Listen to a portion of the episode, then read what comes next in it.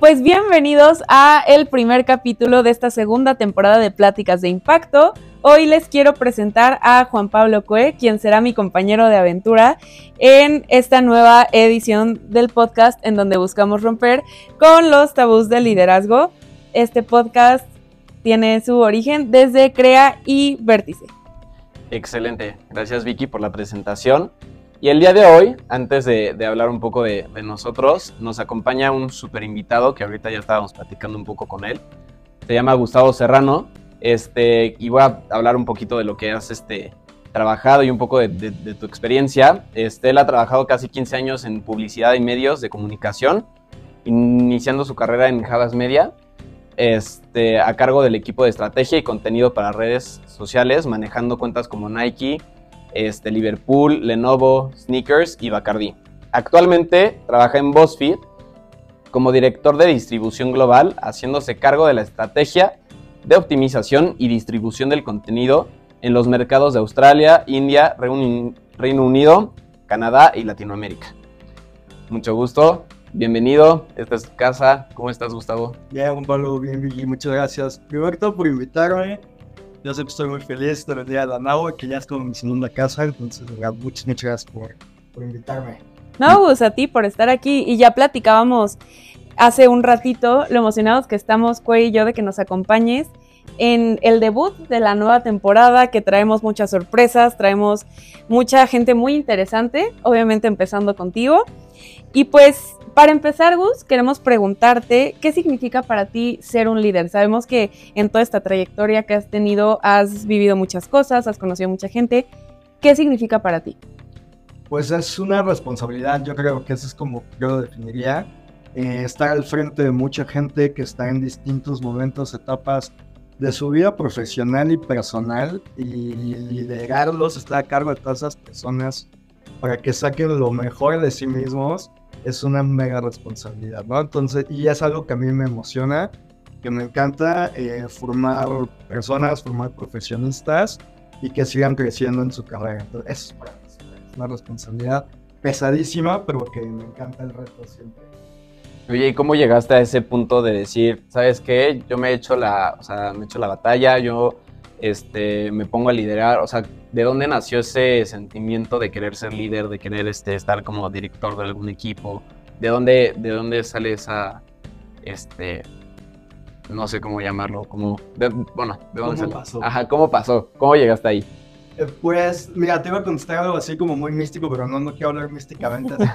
Los astros se juntaron. No, no, no, se vale, se vale, se vale. Aquí estamos. Eh, en realidad creo que pasó, ¿no? Creo que es una mezcla de, de muchas cosas, de, de querer hacer lo que quieres, de que tú también puedas eh, reunir a diferentes tipos de personas, que puedas entenderlos eh, y que sepas liderarlos y sacar adelante, ¿no? Creo que es muy importante entender, estoy hablando profesionalmente en este caso, ¿no? O sea, los objetivos que uno tiene en la empresa, los objetivos que tiene el equipo con, con el que trabajas, eh, pues lo que fue pasando, lo que tiene que ver mucho con mi personalidad y mi manera de ser, de poder ser medio una persona sencilla para llevarse y poder entender distintos puntos de vista, distintas maneras de ser de las personas y poderlo seguir encaminando. Yo creo que así pasó, no fue O sea, siento que si hicieras un test de BuzzFeed sería como extrovertido y líder. Sí, Saldría eso. Sí sí sí, Yo sí era el que castigaban en la escuela por extrovertido, por estar hablando con todo el mundo.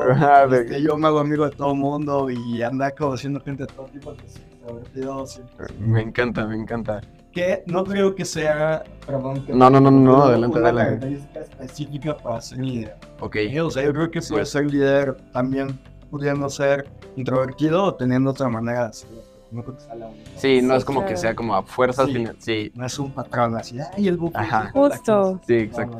Y Gus, me interesa mucho esto que estabas diciendo de no, tú en la escuela, tú antes de todo esto. ¿Tú crees que en esto que hablamos de las características, ¿Tú crees que hay un factor que conoces a alguien y tú dices, este bro va a ser en un futuro justo el director de esto, el CEO de esto? ¿O tú qué opinas de esto, como de los perfiles o de las herramientas que vamos adquiriendo en el carácter que tenemos? Esto que me decías que eres igual sencillo para llevarte con las personas. ¿Tú puedes identificar a alguien o crees que se puede como ver una cierta característica como para la proyección de alguien. Sí, totalmente. Yo creo que ese ha sido. Me, me choca ponerme medallitas y hablar de esto. Ah, se vale, se vale. claro, Oye, o sea, eso, con tanta ¿no? Pero- experiencia. Creo que sí, o sea, eso ha sido parte de lo que me ha permitido crecer y hacer muchas cosas. Que puedo identificar las personas que tienen como ese talento, poderlas encaminar y explotarlo. Eh, y eso sí es algo que me enorgullece mucho, que ha pasado ya. Yo voy yo manejando equipos ya casi 13, 14 años. Ha pasado por mucha, mucha gente que me gusta inculcarles como mi estilo hacer las cosas, eh, que confían mucho en ella. Por ejemplo, yo odio el micromanagement, entonces es mucho como un tema de, tú mismo, yo no te voy a cuestionar, tú llega a tus números, a tus objetivos, yo no te voy a fastidiar, eh, estoy aquí más que nada para apoyarte, ¿no? Eh, y sí, creo que eso me ha servido mucho, que puedo leer un poquito a la gente, ver hacia dónde va el talento, encaminarlos y que sigan haciendo su carrera profesional. Me encanta. Y justo, o sea, tú ahorita que ya como ves, como desde una perspectiva ya de experiencia, de todo esto, ¿cómo fue que Gus de hace 15 años que empezó este, a trabajar en todo esto, cómo que fuiste tú agarrando como estas capacidades o estas herramientas del ambiente en el que te desarrollaste? O sea, ¿qué fue lo que, lo que fuiste viendo que te llegó, que igual te llevó a este lugar de, de ya poder dirigir un equipo? Ah, Les voy a contar un poco una anécdota personal de cómo llegué yo a esto. O sea, a mí me descubrieron estilo esa, siento que esto es como la entrevista. yo creo. Claro, claro. Claro, claro. ¿Cómo Tu, mo- llegué? tu momento más Marta y A Gareda, mí me descubrieron. Tu momento más Marta y Gareda. O sea, fue como muy surreal porque me tocó un momento muy específico, finales de los 2000 cuando yo quería hacer publicidad, yo estudié para hacer publicidad, yo quería hacer anuncios. O sea, yo sé que se Sabías a dónde ibas. la historia, pero yo quería hacer anuncios. Ok. Y de repente, cuando estoy empezando mi carrera profesional, llega esta disrupción tecnológica que fue las redes sociales. Y yo le empecé ahí a hacer contenido por perder el tiempo, sobre todo en Twitter, eh, no tanto así, pero sobre todo en Twitter y se viralizaba.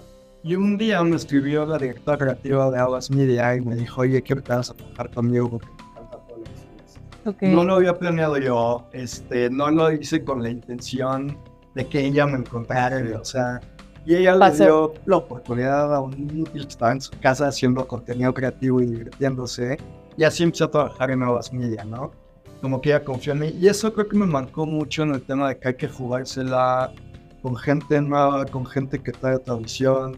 Eh, he contratado mucha gente que les había hecho el ojo en Twitter por cómo escribían, o en Instagram por el contenido visual que subían.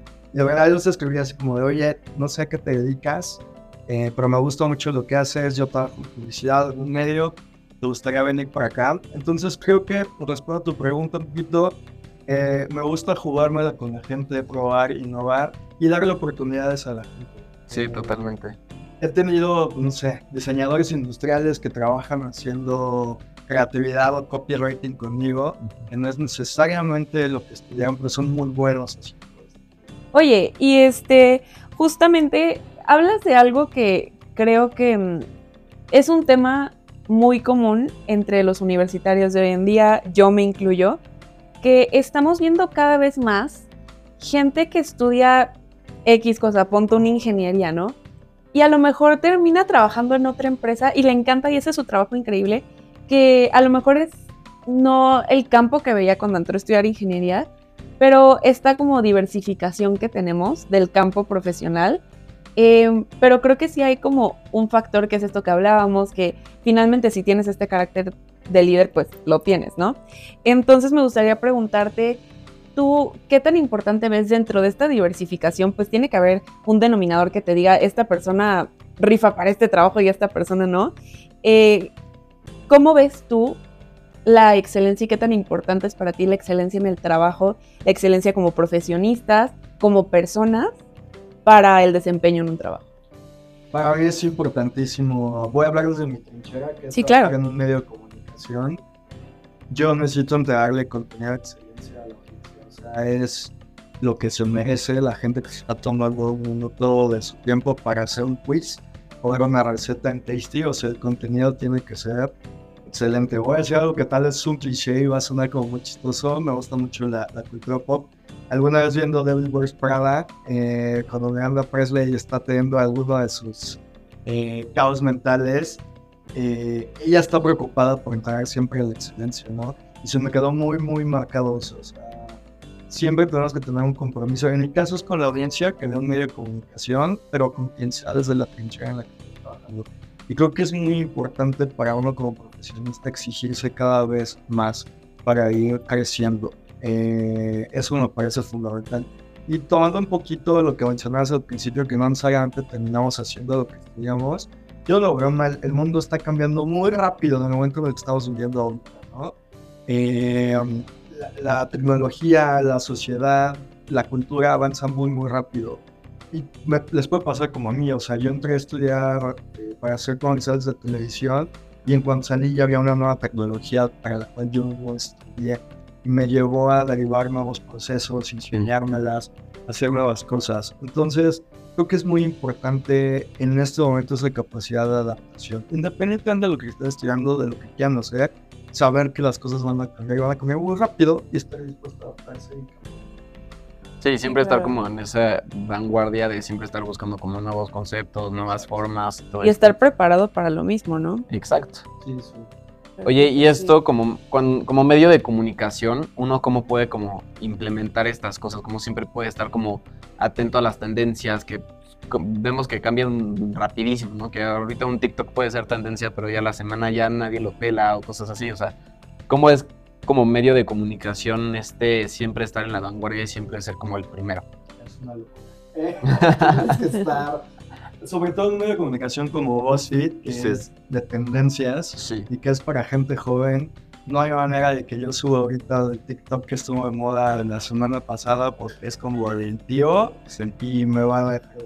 Entonces, eh, específicamente de un medio de comunicación, pues tienes que leer de todo, eh, tienes que estar enterado de todo. Eh, yo tengo que escucharme todos los discos, o sea, desde el nuevo de Bad Bunny hasta el primer. Ya no me fui a escuchar el, el concierto de Post Malone, que también es increíble.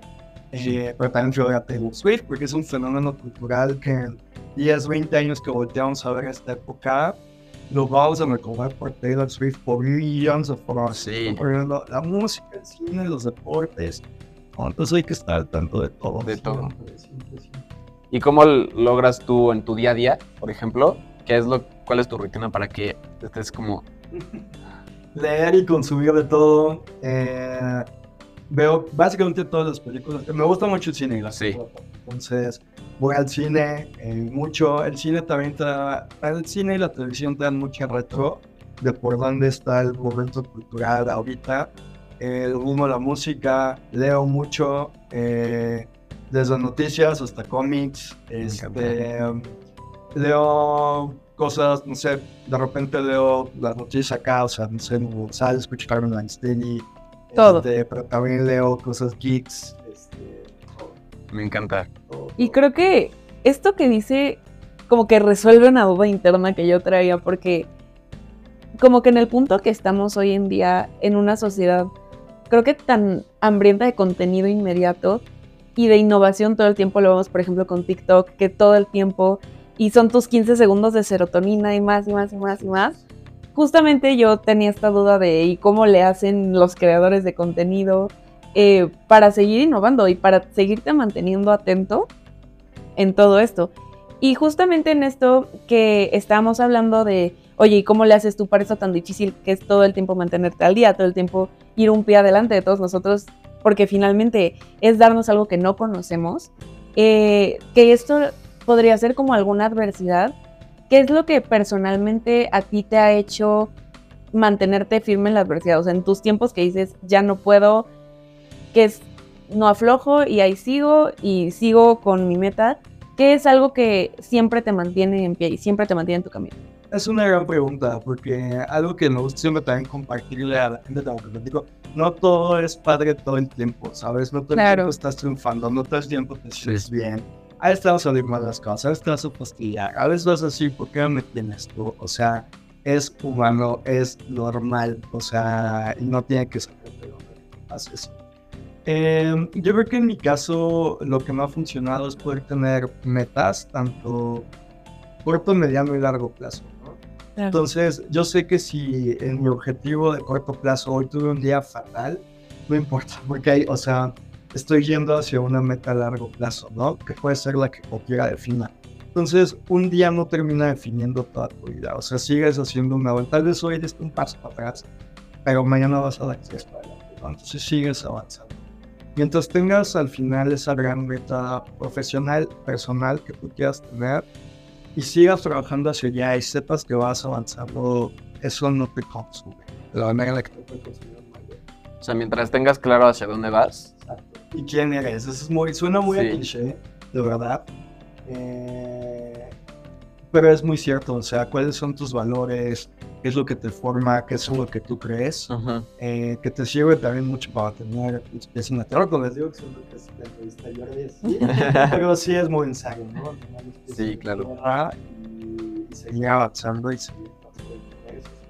Me encanta. Oye, pero tú ese como cuando pasa que tu equipo también está como con la actitud baja, o sea, todo eso, tú como líder y tú también, no sé, o sea, un día tuviste un día malo y tu compañero también y así, tú como líder, ¿qué es lo que haces o cuál es como tu mecanismo para decir, no, no, no, no podemos bajonearnos, o sea, como justo ese día, o sea, un mal día no significa una mala vida, ¿no? O sea, es un mal día, pero ¿cómo lo transmites tú? ¿Cómo le ayudas a tu equipo a, a lograr eso? Eso esta vez me parece una buena pregunta, ¿no? O sea, van a pasar muchas veces que igual tuvieron un mal día en colectivo, toda la oficina, ¿no? En equipo, o sea, ¿no?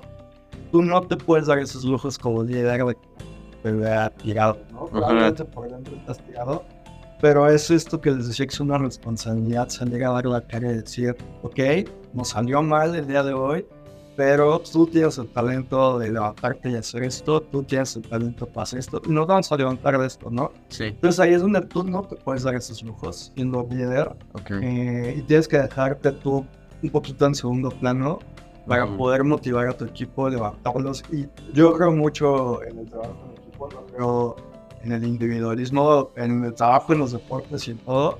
Creo que todo es un trabajo en equipo y si tu equipo está bien, tú vas a estar bien.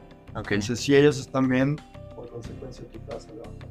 sí, me encanta. me Y encanta. justo me encanta esto que dice que en cuanto a todo el equipo, y creo que no porque una parte falle, es porque todo el equipo va a fallar.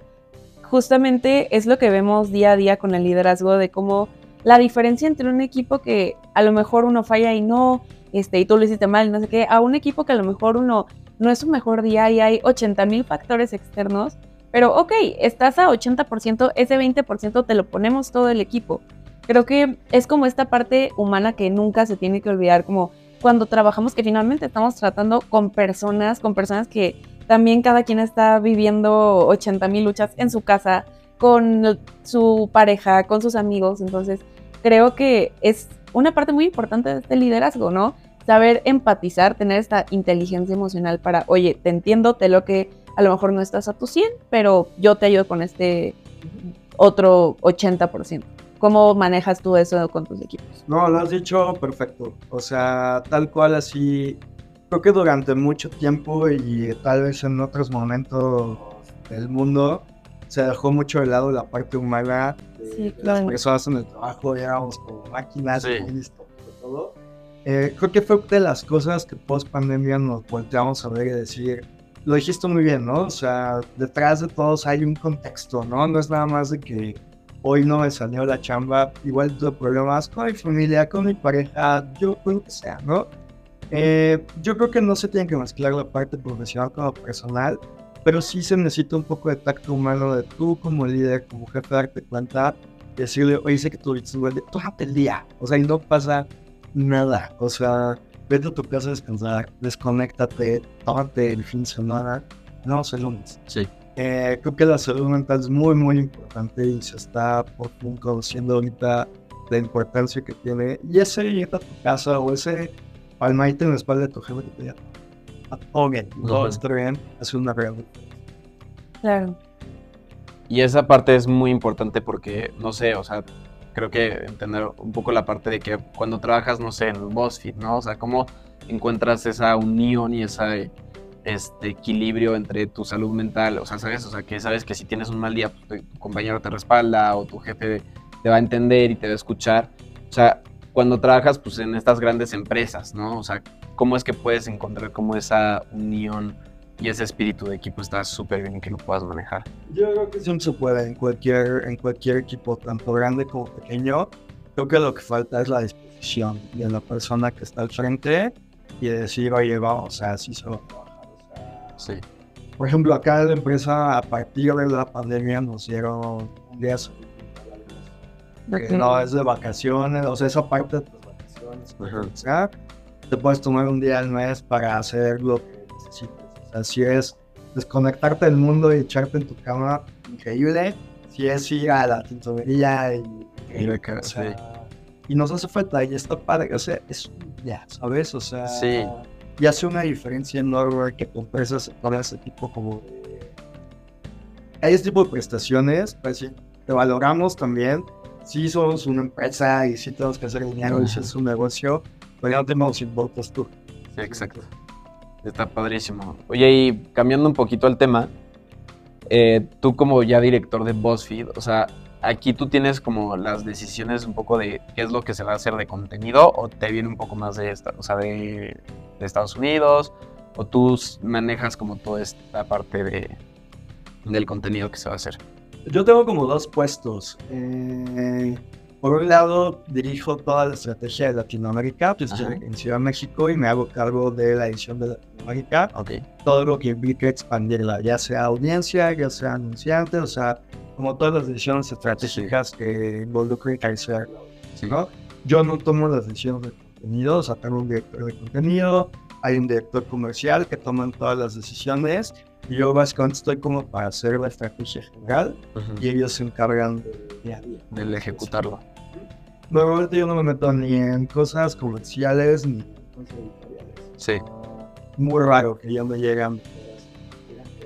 Anda con este quiz. Ajá.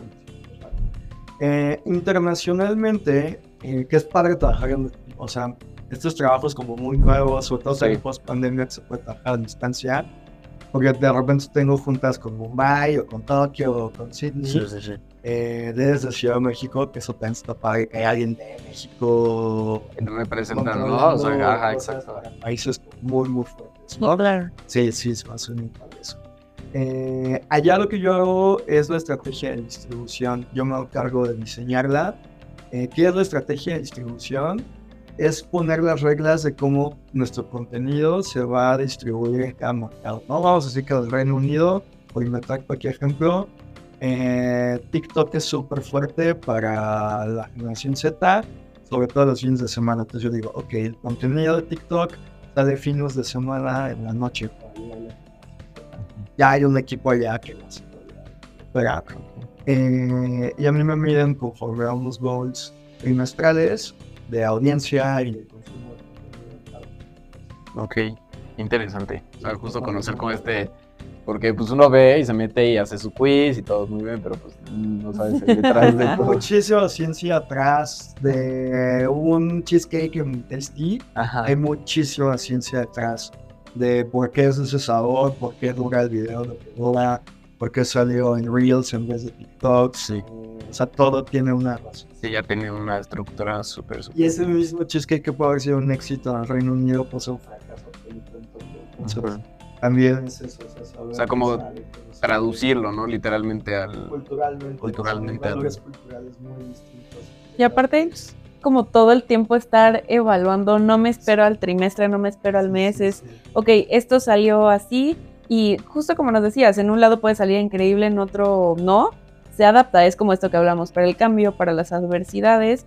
Y esto que nos platicabas este, de las estrategias, tanto de esto que nos decías del Día de Salud Mental, como esto para que se innove todo el tiempo y así, creo que es parte de, aparte de ser líder en tu empresa y con tu equipo, creo que como empresa, como marca, marcar este cambio y esta diferencia es algo súper importante. Y más en esto que te digo que en esta sociedad que vivimos, que todo el tiempo queremos cosas nuevas y más y así, entonces creo que este control que mencionas es súper importante.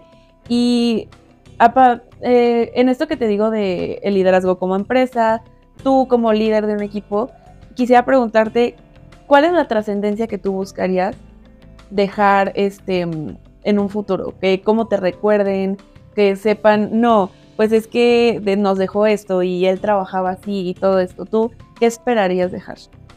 Eh, qué buena pregunta, ¿eh? No me había nunca pensarlo con tal detenimiento.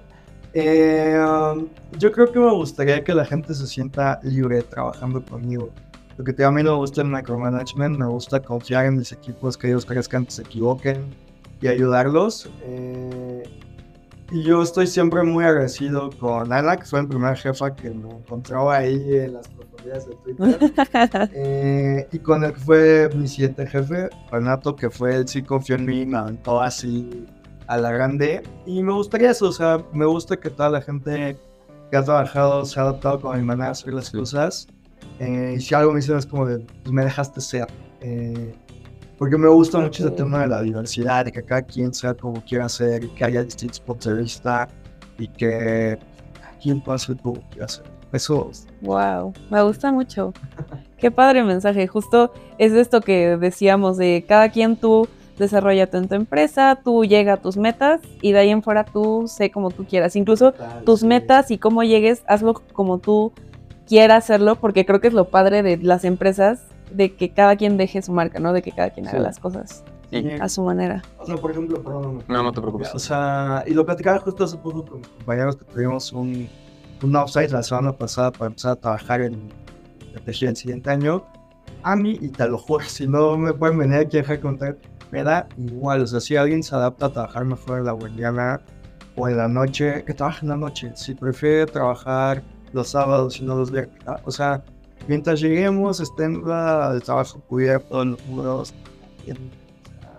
El mundo ya es bastante, o sea, es muy diverso y tenemos que adaptarnos a eso. Sí, totalmente. Y es justo, o sea, esta parte de, pues mientras lo hagas como tú quieres, o sea, bueno, como tú te sientas mejor haciéndolo, vas a llegar de la mejor manera, Exacto, ¿no? Entonces, impulsando eso, pues, todo el equipo va a llegar de la mejor manera posible, porque si no, pues nunca va a haber como este choque de, de opiniones o cosas así que ya no va a funcionar. Y está padrísimo eso. Y oye, justo platicando de este, o sea, como este, pues, dejar ser como a, a- a este, a los que están como bajo tu liderazgo y así, como por la parte de que, o sea, los retos que ustedes, o sea, que son como los retos que ustedes enfrentan como equipo cada día. Mm, o, sea, como profesionalmente. Sí, sí, sí, sí, ajá, o sea, como en la oficina, en el trabajo y cómo son capaces de resolverlo. Yo creo que el mayor reto es llegar a los números. O sea, Ajá. digo, cada trimestre tenemos que llegar a números, ¿no? Determinado número de page views en .com, determinado número de views en TikTok, etcétera, ¿no? Y de repente todo evoluciona muy rápido en digital, todo, todo, todo, ¿no? Y de repente encontramos esa fórmula mágica en TikTok y nos sirve dos semanas y de repente se acabó porque ya nos la copió todo el mundo, porque la gente ya se hartó, por lo que sea, ¿no? Y es como, ¿dónde diablos se cobra otra cosa? Ajá. Porque Todo el tiempo son cosas nuevas, cosas nuevas, cosas nuevas, ¿no? Entonces, estar trabajando con un equipo tan creativo eh, es un reto. En mi caso, por ejemplo, yo tengo que trabajar con dos perfiles muy distintos. personas. Por un lado, los creativos que son más libres, que necesitan más tiempo, más espacio. Por el otro lado, los de ventas, ¿no? Que son, no quiero decir cuadrados, pero no, o sea, eh, tienen que hacer las cosas que tienen que hacer. los o sea, ahí sí, o sea, yo a los creativos les puedo decir, "Pa, no, una empresa, la que tú quieras, sí te da horarios de 7 a 3 de la tarde y en ese horario solamente punta, tenemos que hablar cosas de dinero, cosas de crecimiento, son cosas Sí, sí, sí. Estar por esos dos lados y entender a los dos lados Sí. y llegar a acuerdos. Sí, pues ese balance, o sea, ahora sí que tú eres como el puente entre los que nada más ven números y es que no me estás dando los que necesito y los que Y los dos son importantes. Sí, ¿no? claro. O sea, por ejemplo, a la, a la persona de negocios y el bullshit todo, la persona creativa dice, no, o sea, qué bueno, pero yo necesito pensar, tengo un proceso, ¿no? Entonces hay que llegar. Es un sobre conciliar todo. Entonces yo soy más conciliador. Me encanta. Este, y siento que viene como toda esta de tu personalidad, ¿no? Como de que, o sea, que te encanta como todo lo geek, pero también lo como lo creativo y lo pop. Y, ah, andas en todo, o sea, me encanta, me encanta. O sea, puedo tener una conversión con un creativo y hablar de pizzadas y de Marvel. Eh, pero también me puedo sentar a hablar de estrategias de negocios. porque. Sí.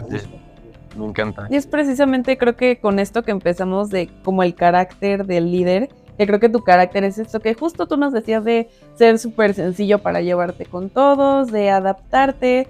Igual creo que es como otro tipo de adversidad de que te van a llegar mil tipos de personas con mil personalidades diferentes Sí. y te tienes que adaptar que para platicar, justo para las juntas, que no, yo trabajo este, en mi casa y en la noche, y no, yo quiero aquí en la oficina de, este, de 9 a 5, entonces como adáptate como a todo esto, ¿no? Y quisiera como mover un poquito el tema a preguntarte algo que mm, sería, ¿tú qué, qué te hubiera gustado que cuando empezaste todo esto que a lo mejor ni te imaginabas que ibas a terminar trabajando para BuzzFeed, este, ¿qué te hubiera gustado que alguien te dijera hace, no sé, 20 años? que es todo bien equivocarse. Eh, tal vez a mí generacionalmente me tocó todavía un momento en el que estaba muy mal visto equivocarte. Sí, te equivocabas de carreras, sí, te equivocabas de puestos, o sea, todo era muy, o sea, te lo echaban en cara muy fuerte, ¿no? Y era como muchísimo miedo de equivocarse. Y creo que yo me equivoqué 17 veces o más. Eh, en 20 aspectos de vida cuando estaba más morro. Pero si no me hubiera equivocado, no hubiera llegado a donde estoy, que es un trabajo bien para que Ajá. hacer lo que hago hoy. No hubiera pasado si no hubiera pasado. Entonces, creo que está bien equivocarse y aprender de ello. O sea, lo importante es que aprendas de ese error y que recalcules y digas, ah, ok, ya aprendí. Pues no te equivocas, siento que te has caído. Sí. Sí, totalmente. Y justo, o sea, de estos errores han salido también logros. O sea, ¿cuál, es, ¿cuál crees que ha sido así? Bueno, y ahorita que estamos con el tema un poco más sentimental, personal, así más personal, más todo. Sí, sí, sí, sí, sí, ahorita ahí vamos a poner unos así tristes. Lo enfoca y pone el filtro. Ajá, me quedé así de- ajá, sí. Sí, sí, sí. ¿Cuál, ¿Cuál ha sido como tu momento más orgulloso que has hecho? Como de, o sea, voy súper bien, voy en el camino correcto, aquí es donde tengo que estar. Yo creo que fue cuando fue el sismo de 2017 que me tocó ir trabajando en BuzzFeed. Wow. Eh, la oficina estaba en ese momento en un piso 40 en un edificio en Paseo de la No, Reforma. uy. Desalojamos 40 pisos caminando. Somos un medio de comunicación, o sea, te- tenemos que reportar. Eh, me acuerdo, yo bajé la computadora, una compañera se bajó la computadora. Eh, nos tiramos un paseo de la reforma mientras había explosiones, no sé qué. Eh, nos conectamos al internet del Sheraton que está en la glorieta de, Sí. de la Independencia. Y un compañero de nosotros se había quedado varado en San Francisco. Había ido a una cobertura a los estudios de Pixar. Estaba en la sala de espera cuando vio que había problema en México y pudimos conectar con él que está en San... No teníamos infraestructura como para reportar, lo conectamos con él, eh, que no puede volar a México y empezamos a reportar y él empezó a subir todo el contenido a- allá. Y somos una de comunicación, entonces, tuve, o sea, somos una de comunicación Sí. de entretenimiento, pero en ese momento el entretenimiento pasó a un segundo lugar eh, y convertimos el sitio básicamente en ayuda a ¿no? O sea, por ejemplo, el. Twitter por completo estaba canalizando desaparecidos, igual el punto .com, o sea, cómo hacer una acción social. Sí. Eh, y me gusta pensar que hicimos alguna diferencia y que alguien encontraba un familiar. Gracias a Sí, todos. claro. Aunque uno haya, o sea, Sí. sí. estuvo padre. Y ahí me siento muy orgulloso del equipo, de lo que hicimos, de que pudimos hacer una diferencia, o sea, todo fue muy profesional. Y además fue en ese momento de estrés, de pánico, que pues la verdad no sabes, Sí, o sea, sí, sí, sí. te Poder actuar agarra... en ese momento. Sí, que- no, o sea, te, que te puedes bloquear y dices, ¿qué hago? Sí. Es Sí. accionar y vas y, Sí, y sigues. y más que esta acción que tan difícil que es tomar decisiones y más en medio de un terremoto, Sí. y que esta decisión fuera orientada también a un bien, a ayudar, que justo esto que nos dices que, eh, que esperas por lo menos haber ayudado a una persona, yo estoy segura que ayudaste muchísimo más que eso. Eh, y justo esta parte de cómo no olvidarnos en la empresa que seas, en el medio que seas, que nunca olvidarte que justo estás trabajando con gente para la gente y finalmente como esta parte de un compromiso social, de, que creo que siempre tienes que, al ser algo, no sé, creo que siempre algo tienes que incorporar a tus actividades, a tus decisiones, a tu plan de trabajo, que siempre te mantenga en esta línea de la acción social, de, este, de ayudar a las personas, de hacer algún bien, ¿no? Yo creo que eso es fundamental. Yo creo Sí, que claro. es, tienen que ser un must ya en el mundo y en cualquier industria.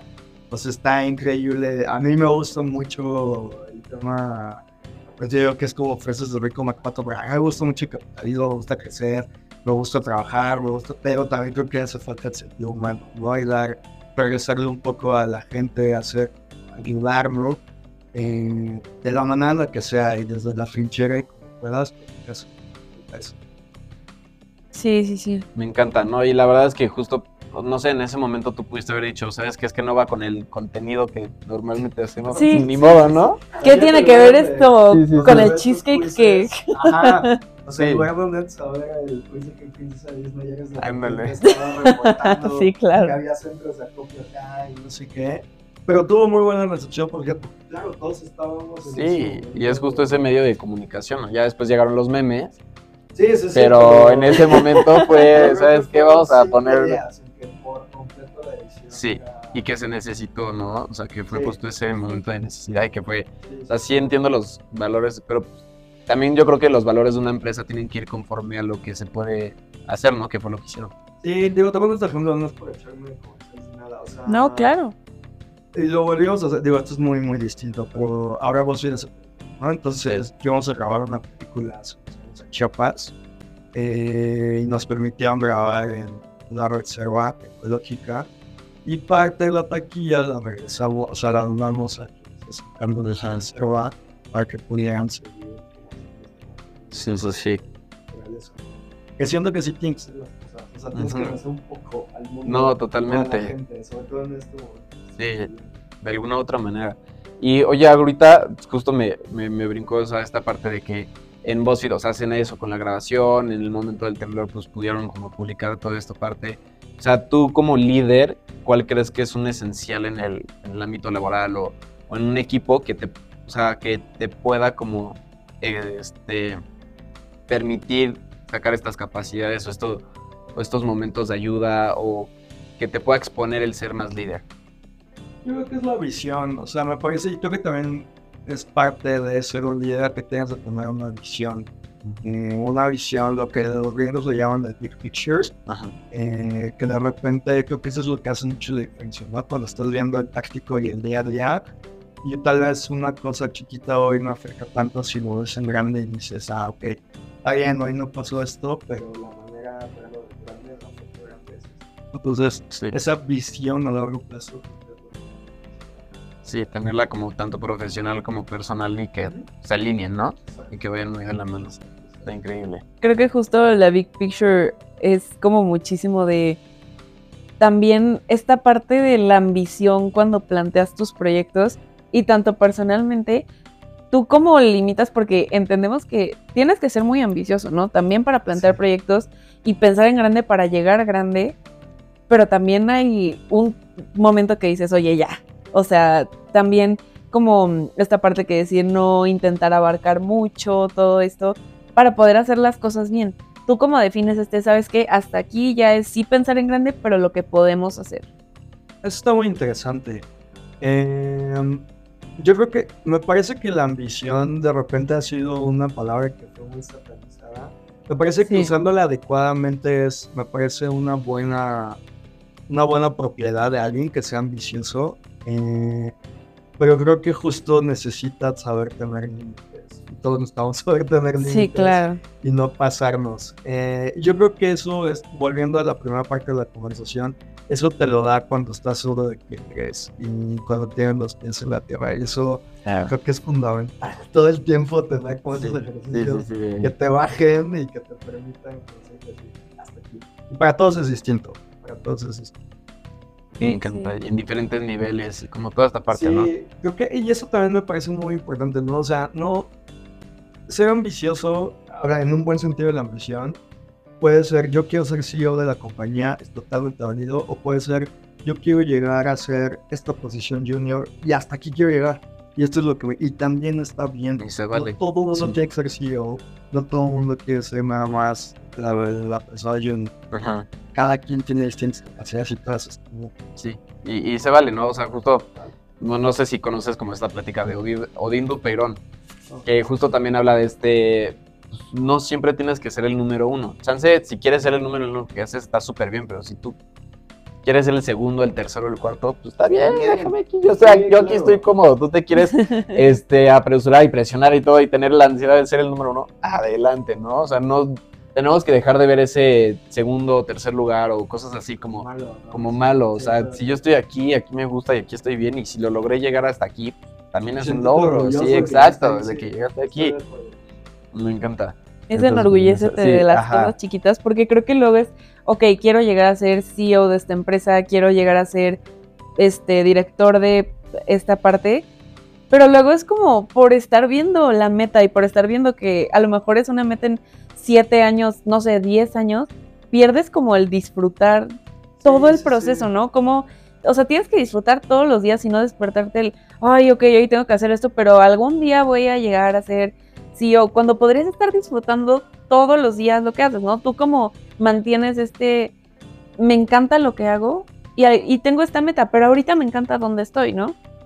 Yo creo que hay que balancearlo. O sea, yo, yo, yo, yo. Aquí sí creo Sí, que claro. cada quien, y es muy válido, decir yo quiero ser yo, ser CEO y ser un CEO que está de 7 de la mañana a 12 de la noche. Y eso está súper bien. Sí. A mí, a mí personalmente me gusta balance, a mí me gusta viajar, me gusta, me encanta mi trabajo y estoy comprometidísimo con mi trabajo. Y una garantía de, de que yo trabaje, yo trabaje es que voy a llegar y yo cumplo, ¿no? Pero también yo cumplo y, me y yo me voy de vacaciones y me desconecto el fin de semana y estoy viendo la película y te juro que no contesto el Slack. Sí. Eh, está bien también no tener ese balance, porque también se trata de eso, si no, no puedes disfrutar Sí. lo que estás trabajando, ¿no? Yo creo.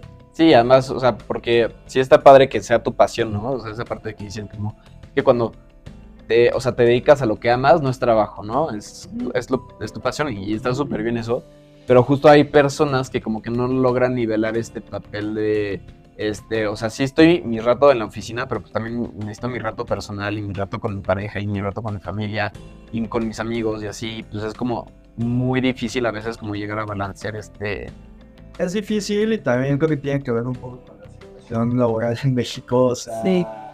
en donde también, o sea, de repente lo estamos aquí tal vez hablando mucho de privilegio, pero también es como de, más que en el trabajo no te dan permiso de hablarnos de eso, también hay que estar muy conscientes de eso. Sí. ¿no? sí, que se está trabajando para cambiarlo y que creo que se cambie pronto, pero dentro de la medida de lo posible, eh, yo creo que hay que intentar. Sí, justo, porque digo, a mí me, o sea, lo platicaba, no sé, con mi familia, mi casa, que en Estados Unidos es mucho la cultura de que llegan las 4 de la tarde, es tu hora de salida y te vas, Bye. porque si te quedas horas extras, ya no eres una persona eficiente porque no lograste cumplir tu trabajo en las horas que tenías que. Y aquí en México es al revés, es, este, tengo que llegar antes que el jefe e irme después. ¿no? Sí, no, y hay cosas culturales horribles en México de que Sí. si no se ha ido tu jefe, no te puedes ir. Sí. Eh, creo que son cosas culturales que espero que se cambien. O sea, de nuevo, creo que aquí sí estoy hablando yo desde.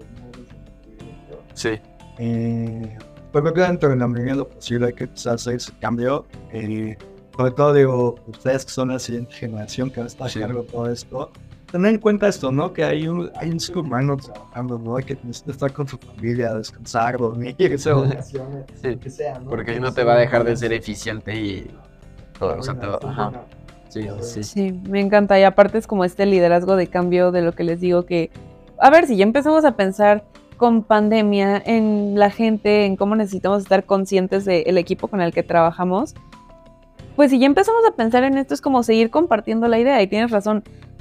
Hay que siempre estar con los pies en la tierra del privilegio con el que hablamos y también con ese privilegio buscar entender las otras realidades, pero también entender que este cambio se puede generar y se puede adaptar porque necesitamos cambiar todos juntos, porque necesitamos, no nada más necesitamos a toda la gente que trabaja en la empresa, necesitamos a toda la gente que trabaja en general y a los públicos y a todo. Entonces creo que es este, este ejemplo de una idea de no quiero que estés en la oficina no sé, 10 horas, si vas a estar harto y si estás esas 10 horas porque las tienes que estar, cuando puedes cumplir tu trabajo en 6, en, no sé, 5, y puedes irte a tu casa y ser feliz porque creo que es esta parte de que dicen que un fake it until you make it no aplica mentalmente, no, No. puedes estar súper mal mentalmente. Llegas al trabajo y entras y mágicamente se desaparece todas tus, todos tus problemas y todos tus issues. No se va. O sea,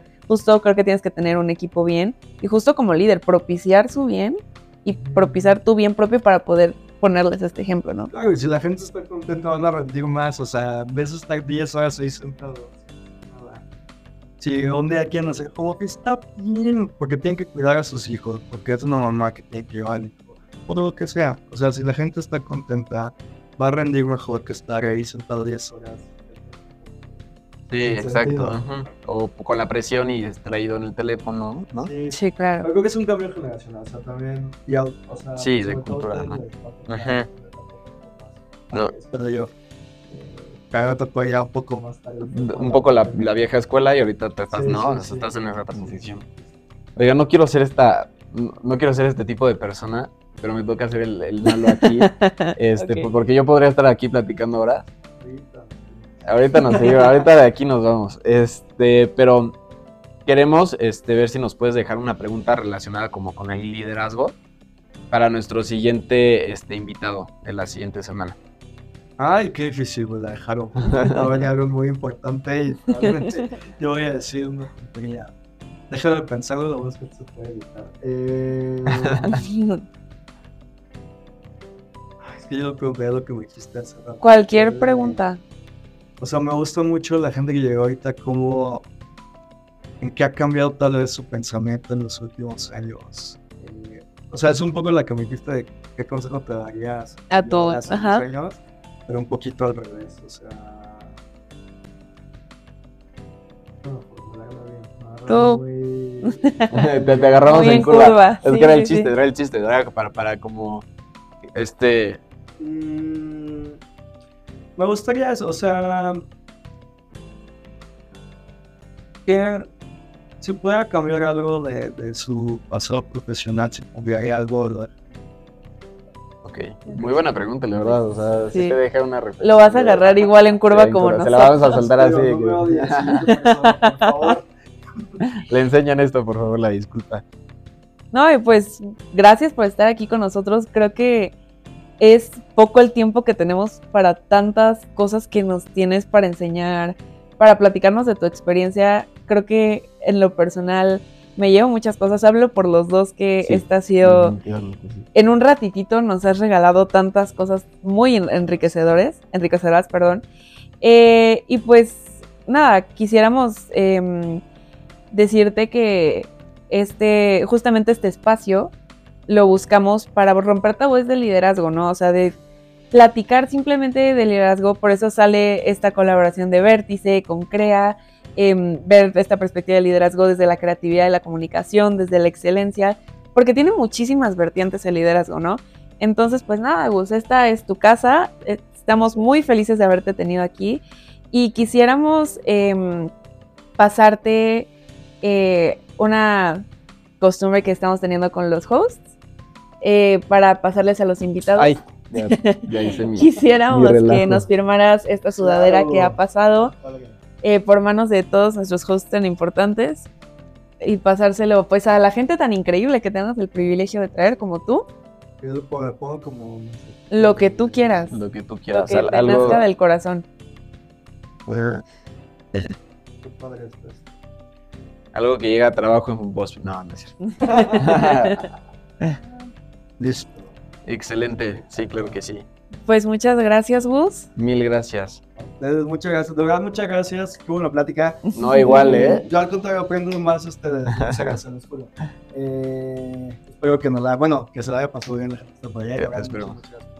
No, Ahí, gracias. ahí te daremos el- los comentarios negativos. Que... Por favor, los, los bloqueos. Sí, sí, sí, sí, sí. los eliminar, eliminar, eliminar. Ah.